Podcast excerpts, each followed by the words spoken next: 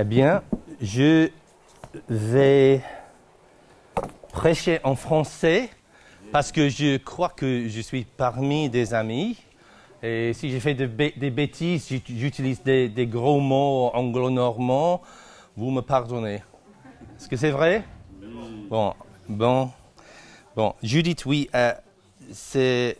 Je suis désolé que- qu'elle n'est pas euh, avec moi, mais elle est euh, infirmière à Guernesey et pendant ce, temps, comme euh, vous le savez, je crois, euh, il y a beaucoup de difficultés, sur- surtout sur- dans, des petites îles avec un hôpital seulement.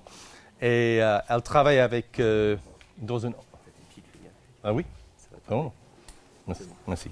Ça va? Oui. Euh, oui, elle travaille dans un hospice. Je ne crois pas que ça existe en France, mais c'est avec des, personnes qui sont à, la fin de, leur vie. Donc, euh, il y a des, différentes règles avec ça. Mais elle est euh, vraiment désolée qu'elle elle- elle ne peut pas être ici. Mais moi, je suis ravi d'être là parce que ça fait longtemps qu'on ne peut pas voyager, on ne savait pas est-ce que les règles vont changer. Et pour nous, à Guernesey, on a des différentes règles. On- pour, ceux qui ne me connaissent pas bien euh, et, et connaissent pas Guernesey ou les, les îles anglo-normandes, les îles anglo-normandes euh, s'attachent à la couronne britannique, mais c'est indépendante. Elles sont indépendantes de, ça.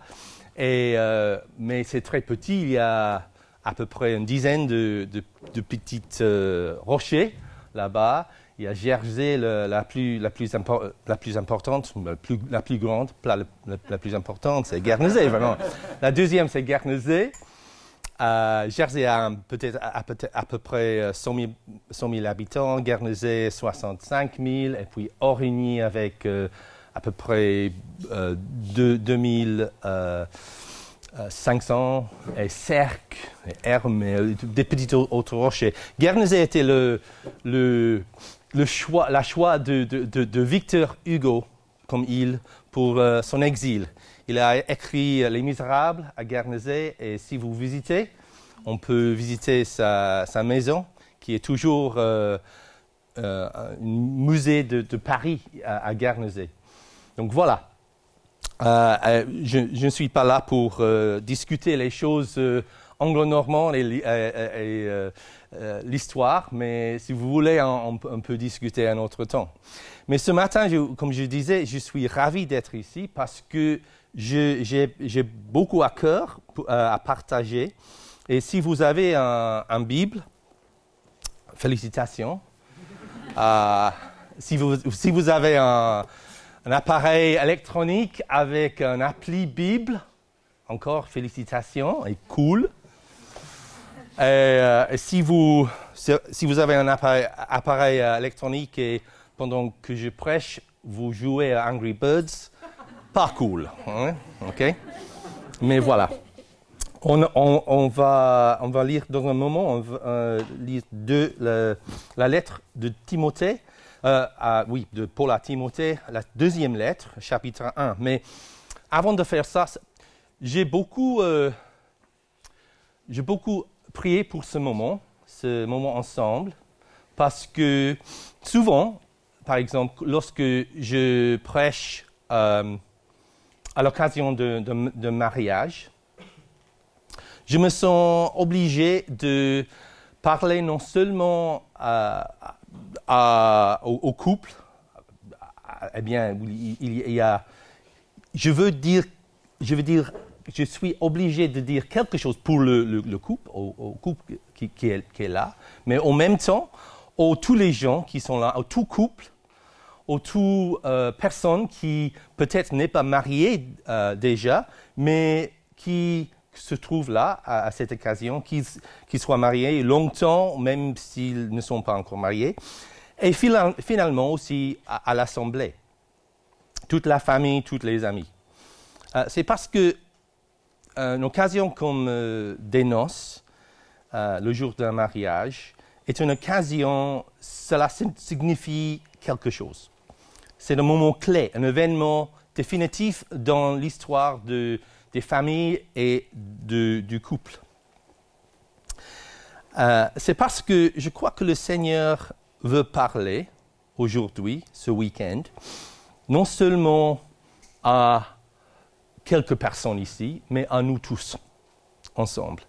oui, j'ai des choses à, partager pour certains, mais le, Seigneur veut parler à nous tous.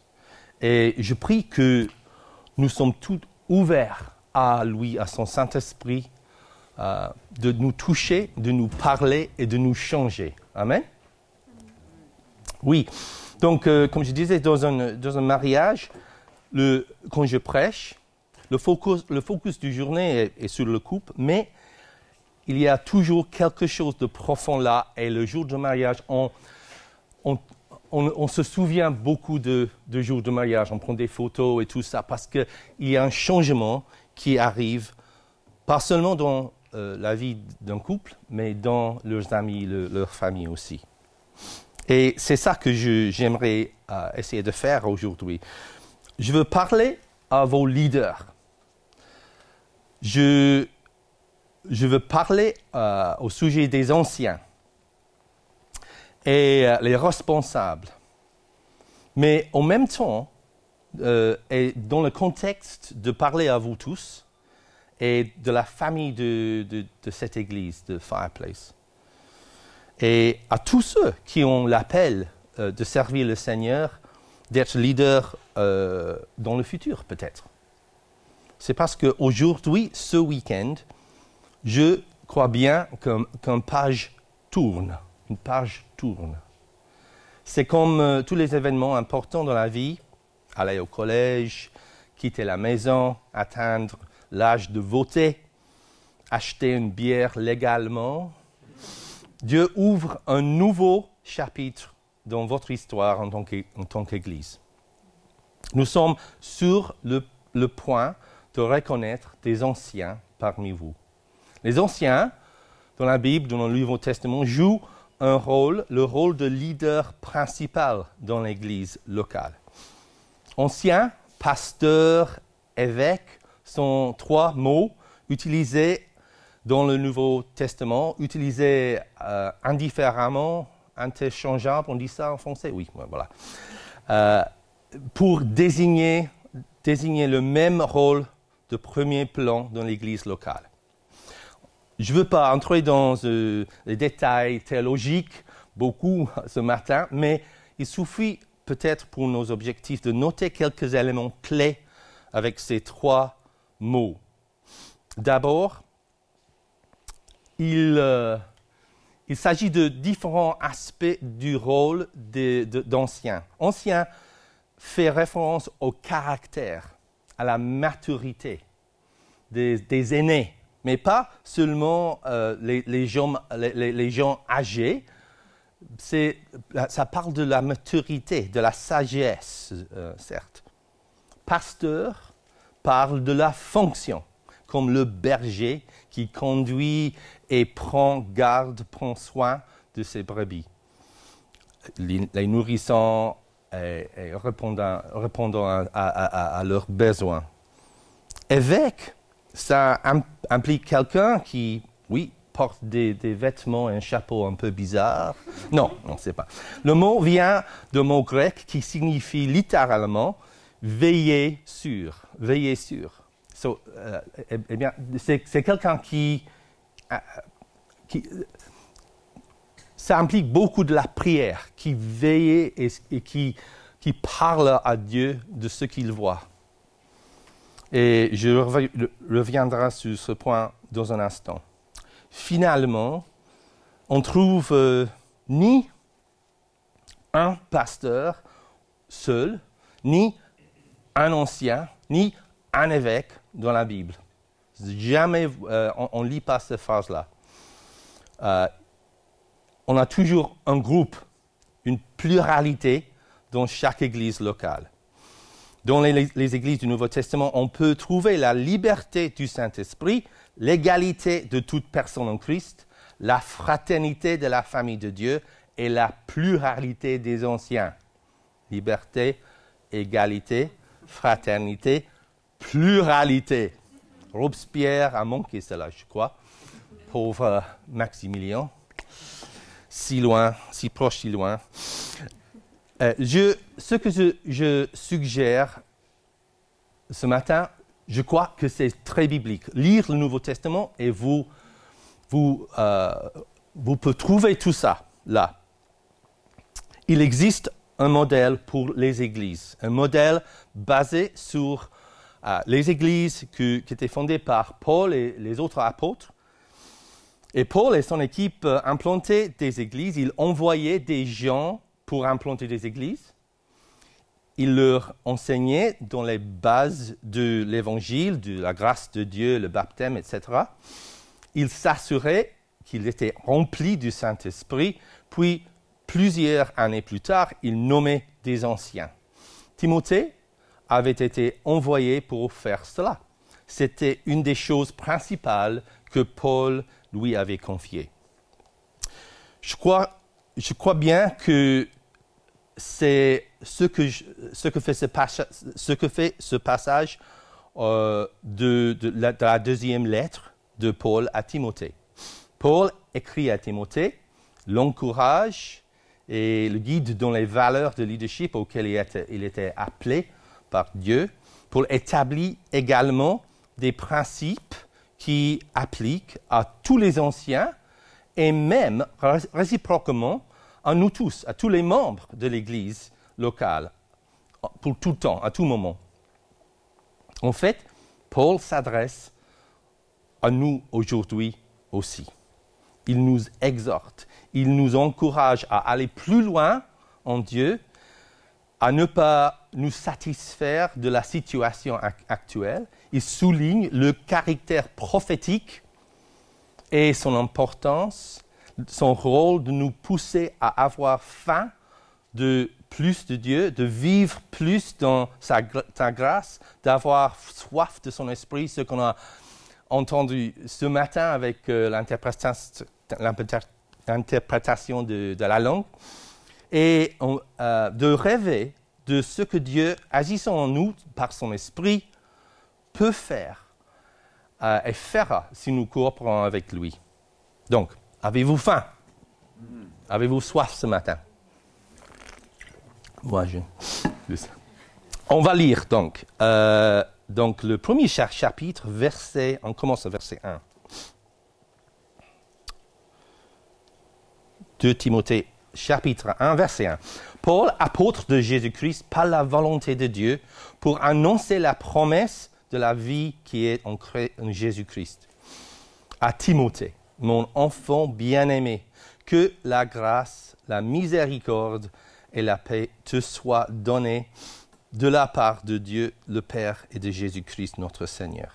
Je rends grâce à Dieu que mes ancêtres ont servi et que je sers avec une, une conscience pure et ce que nuit et jour je me souviens continuellement de toi dans mes prières, me rappelant de tes larmes et désirant de voir afin d'être rempli de joie. Gardons le souvenir de la foi sincère qui est en toi, qui habita d'abord dans ton aïeul Loïs et dans ta mère Eunice, et qui, j'en suis persuadé, habite aussi en toi.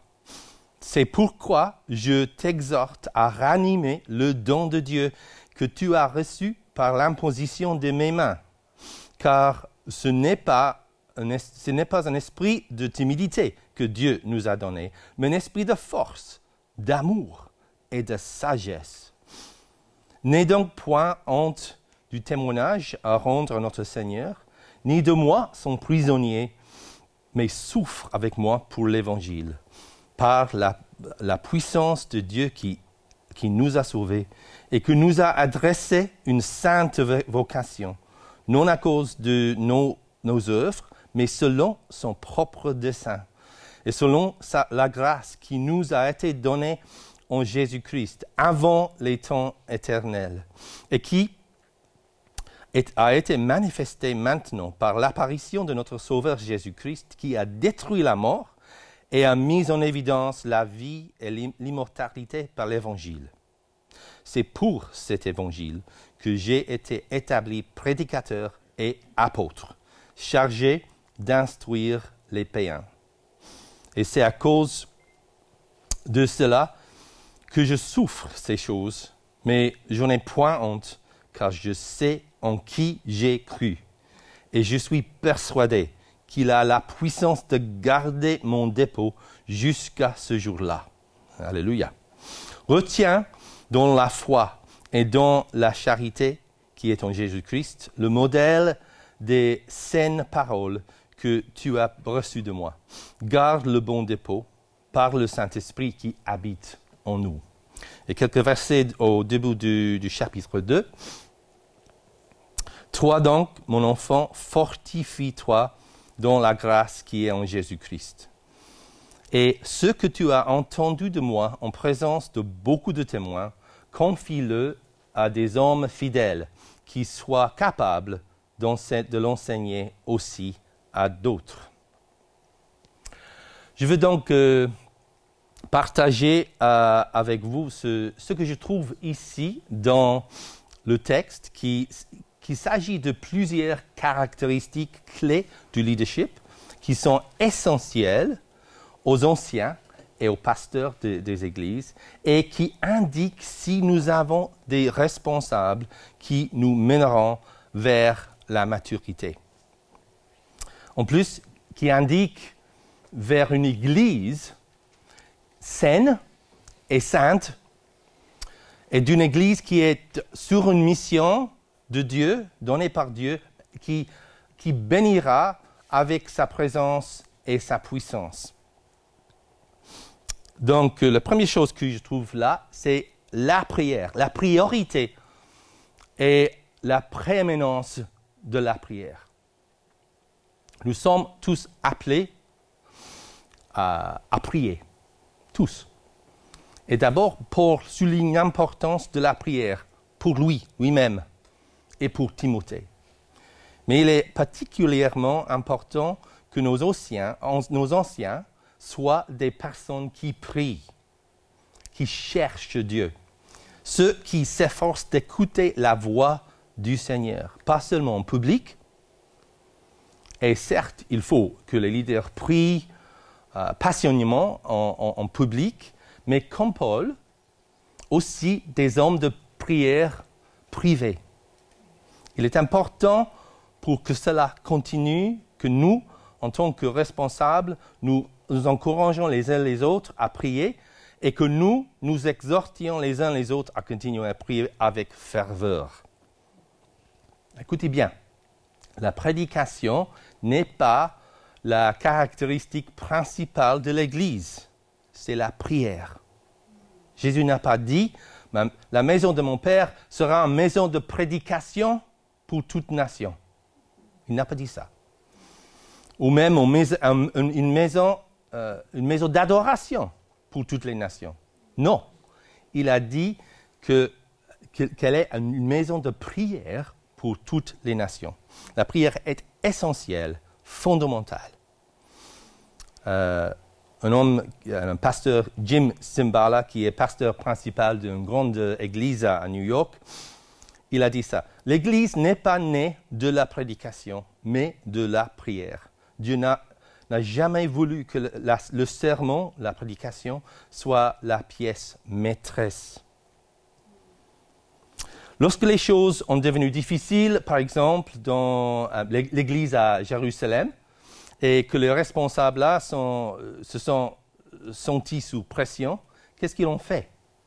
Ils n'ont pas seulement répondu en devenant plus occupés, euh, faire ça, faire ça. Non, euh, ils, se consacrent à la parole de Dieu et à la prière. Ils ont prié ensemble.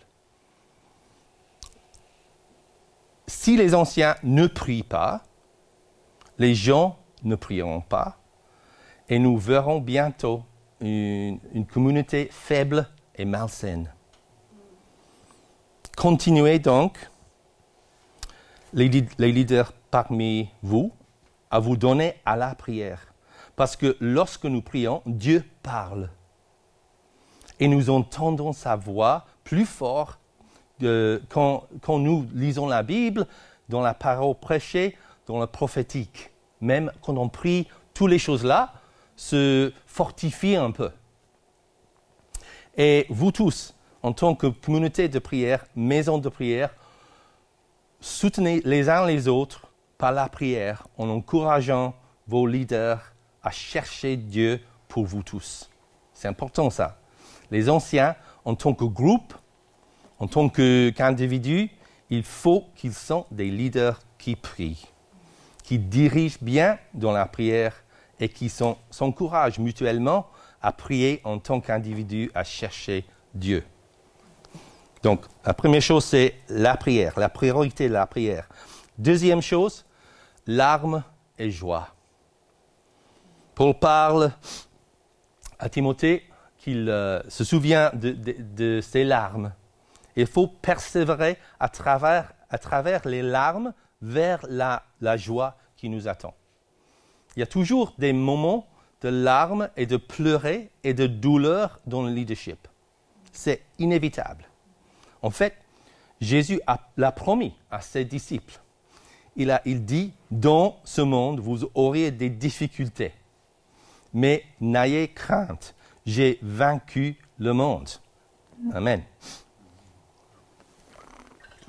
Donc je, je, vous dis ce matin, et surtout les leaders, ne cherchez donc pas à éviter la douleur et les larmes. Ce n'est jamais la fin. Le matin viendra. Une nouvelle aube se lèvera et la joie sera au rendez-vous. Le Seigneur étire nos émotions pour que nous puissions voir et comprendre les choses de son point de vue. Les pasteurs, les anciens, les évêques ont un point de vue unique. Ils voient souvent les gens dans leur état le, plus faible comme dans leur état le plus fort. Dans leur euh, pire moment, en même temps que leur meilleur moment. Le Seigneur étire donc euh, nos, émotions et ça nous aide à ressembler davantage à Jésus et à amener les gens à ressembler davantage à Jésus. Ne cherchez pas, je dis encore, ne cherchez pas à éviter les larmes, mais à vous concentrer sur la joie. De temps en temps, dans la Bible, on lit que les larmes, c'est comme la prière. Donc, c'est lié euh, au, premier point. Mais euh, les joies arrivent et les joies se trouvent à la main droite du Seigneur. Nous, ne vous concentrez pas sur les problèmes, sur les larmes, sinon vous aurez du mal à trouver vos joies. Les joies paraîtront de plus en plus moins joyeuses si vous faites ça. Troisième point, une foi sincère une foi sincère. Qu'est-ce que cela signifie, une foi sincère? Sincère, ça parle de, quoi? C'est une question pour vous. Sincère, sincérité, ça veut dire quoi? Honnête, honnêteté, oui. Transparente. Transparente, oui. Oui. Authentique. Authentique, oui. Oui, toutes les choses-là. Réalité, véracité, pureté, ouverture peut-être. Oui. combien ces vertus sont nécessaires aujourd'hui? Tu ne penses pas? Oui. On, euh, on, vit dans notre monde qui est tellement basé sur l'image superficielle. On a parlé de ça ce matin. Et euh, son profondeur ballottée par tous les vents de, doctrine et de la mode aussi. La foi sincère est une chose précieuse. On a, on a entendu ce mot ce matin. Je, pensais de, ça. La foi sincère. Et je veux euh, explorer un peu ce que je crois que Paul euh, touche euh, quand il utilise ces, ces phrases, une foi sincère. C'est une chose puissante. Elle n'est pas basée sur des sentiments dans le moment présent. Une foi, une foi sincère. Pas basée sur les sentiments actuels. Ce n'est pas le type de foi qui, qui fonde son audace uniquement sur le culte le dimanche, un temps fort de louange ou, sur l'humeur, des, autres autour de nous. Vivons notre foi de manière transparente et ouverte devant tous les gens. Les anciens, ils ont la responsabilité de démontrer, de faire preuve de confiance en Jésus en toutes circonstances, dans les hauts et dans, les hauts et dans, euh, euh, les bas du voyage de la vie, euh, de, la vie quotidienne. Et ce qui est merveilleux avec une foi sincère, c'est qu'elle est contagieuse. À deux reprises dans cette lettre de Timothée, c'est à cause de ça qu'on a, on a lu quelques versets en chapitre 2. En, deux reprises, Paul mentionne l'importance des différentes générations dans la communauté de Dieu. Notez bien, au début du chapitre 2, nous avons lu, Et ce que tu as entendu de moi, en présence de beaucoup de témoins, confie-le à des hommes fidèles qui soient capables de l'enseigner aussi à d'autres. Donc, il y a au moins trois différentes générations là. Paul, Timothée et les autres, et une autre, génération qui peuvent encore le transmettre cette, foi à, à, une autre génération. Donc peut-être quatre différents là. Paul souligne pour Timothée l'importance pour les responsables d'être capables d'apprendre de ceux qui les ont enseignés, d'identifier la prochaine génération de leaders, de s'assurer qu'ils leur transmettent tout ce qu'ils ont appris et de, s'assurer également de la prochaine génération de responsables après qui sont eux-mêmes capables de reproduire cela pour les générations futures. Et on avait lu euh, déjà au chapitre 1, pour a rappelé à Timothée qu'il était parti, il était en part euh, le produit de cette foi contagieuse, cette foi sincère contagieuse. Cela a commencé avec sa grand-mère, Loïs, puis a été transmis à sa mère, Eunice, on dit Eunice ou Eunice en, France, en français? Eunice, Eunice, voilà, Eunice. Et maintenant, c'est présent avec Timothée aussi. Notez en passant, dans la famille de Timothée, à cette époque-là, c'était les mères et pas les pères qui portaient cette foi sincère et contagieuse. Je dirai rien sur ça, mais voilà, c'est c'est frappant que Paul écrit là, euh, à, cette époque-là. C'était une chose radicale à noter. Mais avec des leaders qui possèdent une foi sincère, contagieuse, l'Église garde de la stabilité et de l'espoir pour le futur, pour l'avenir. Je crois qu'ici, à Fireplace, vous, commencez à voir ce phénomène,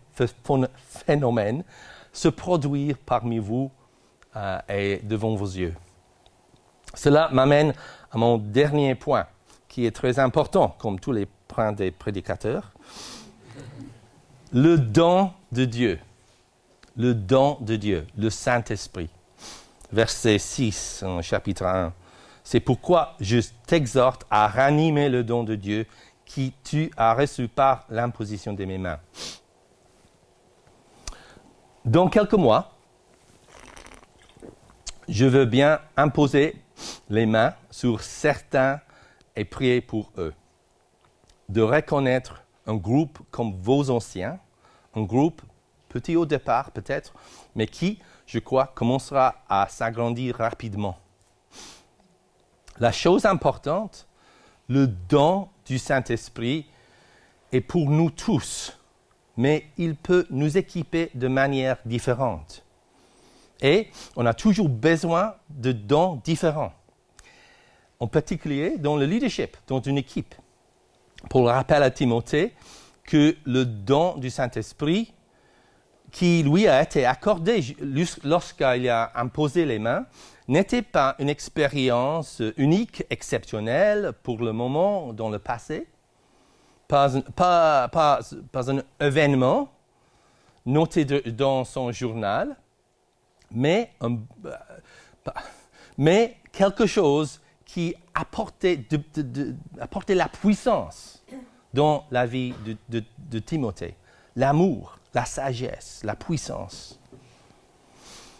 C'est pas un, il dit, je crois là, c'est pas un souvenir à, laisser dans le passé. Vous sentez-vous faible? Vous sentez-vous non aimé, peut-être, non désiré, mal aimé?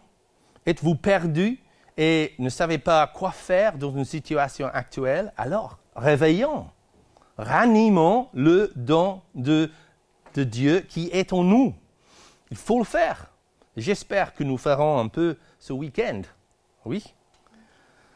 Et le mot grec, intéressant, le mot grec que Paul utilise ici, c'est un, verbe, anazupurio, raviver le feu, rallumer, attiser la flamme. Attiser la flamme. Il, vient de trois mots. Ana, qui, veut dire euh, encore, Zoon, qui veut dire euh, vivant, et pur, qui veut dire feu.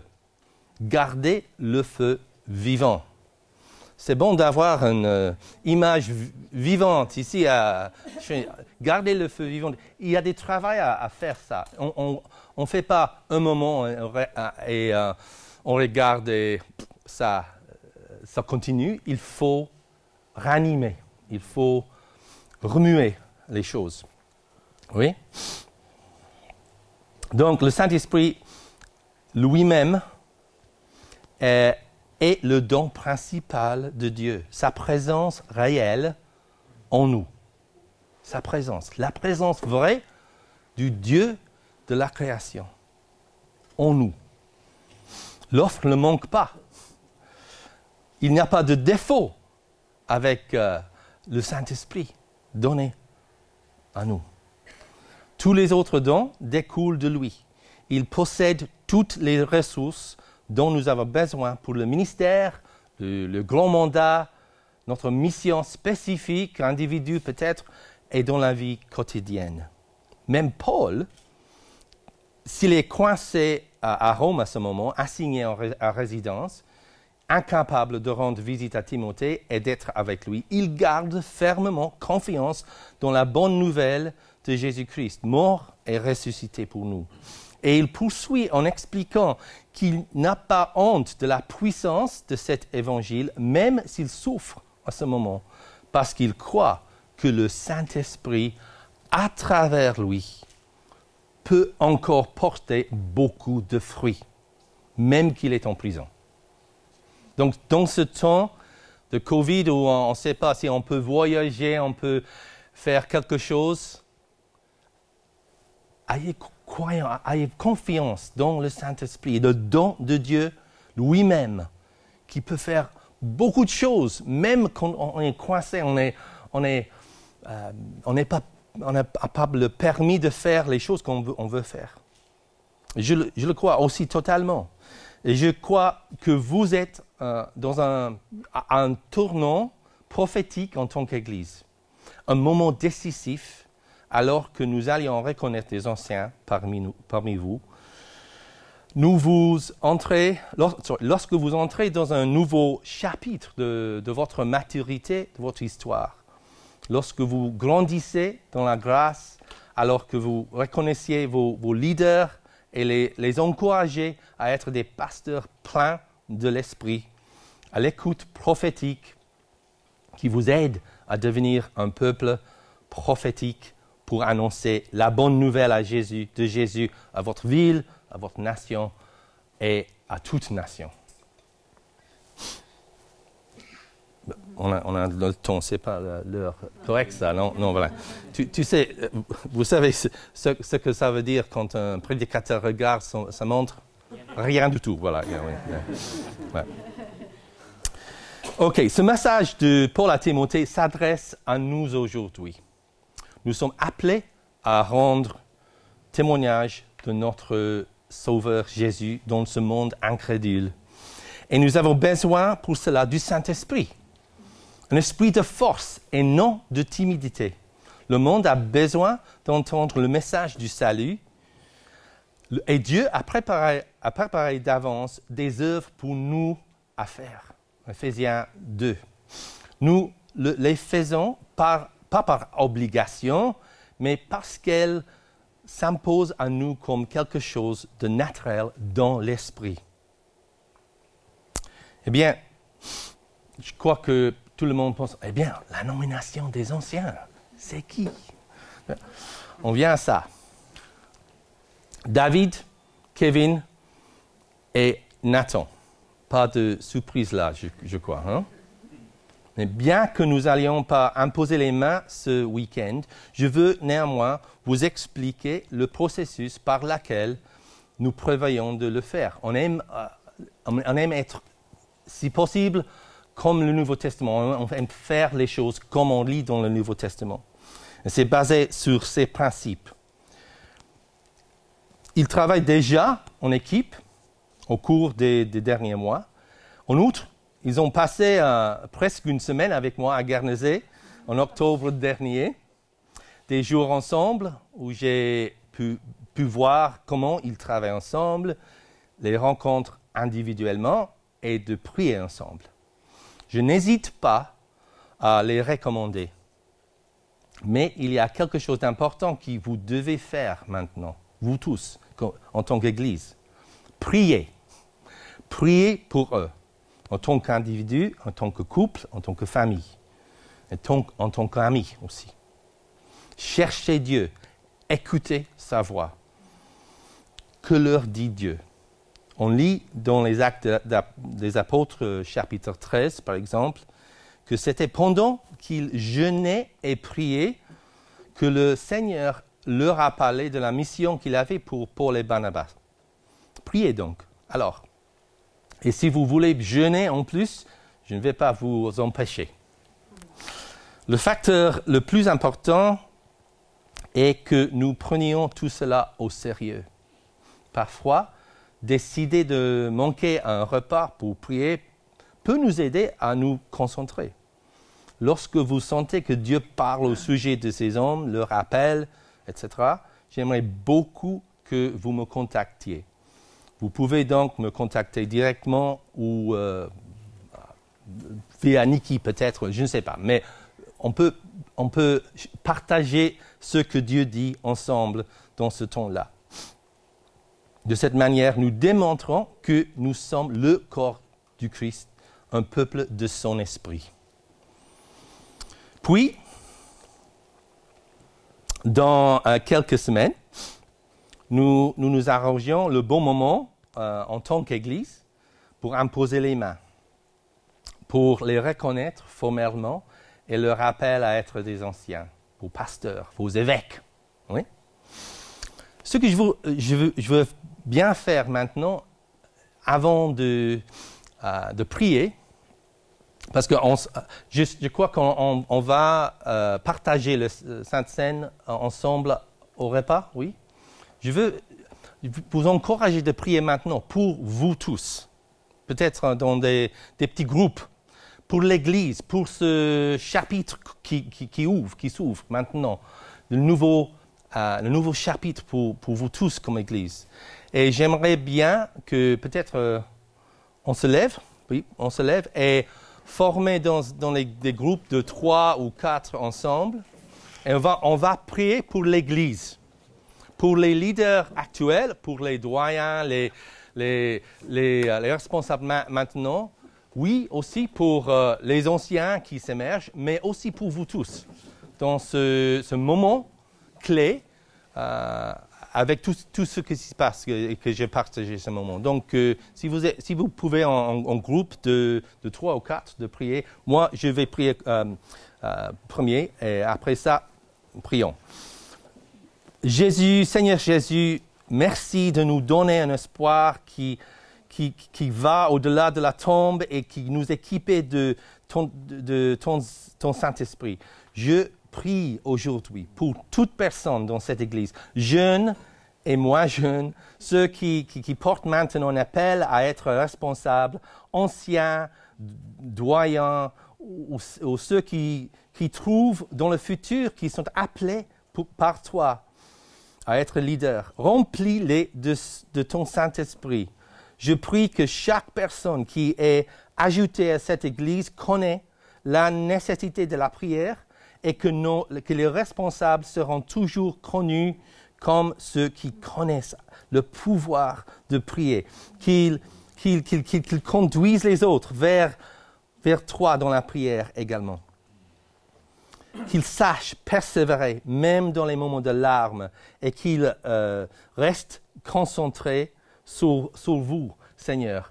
Que, que ton esprit euh, euh, reste sur nous maintenant, que ton esprit roi euh, certains sont entre nous qui, qui, sont à ce moment un peu, euh, un peu euh, déconcentrés sur, sur, toi. Je prie, Seigneur, que tu viens maintenant sur nous et nous aider à prier, nous aider à écouter ta voix, ta voix, Seigneur. Au nom de Jésus. Amen. Amen.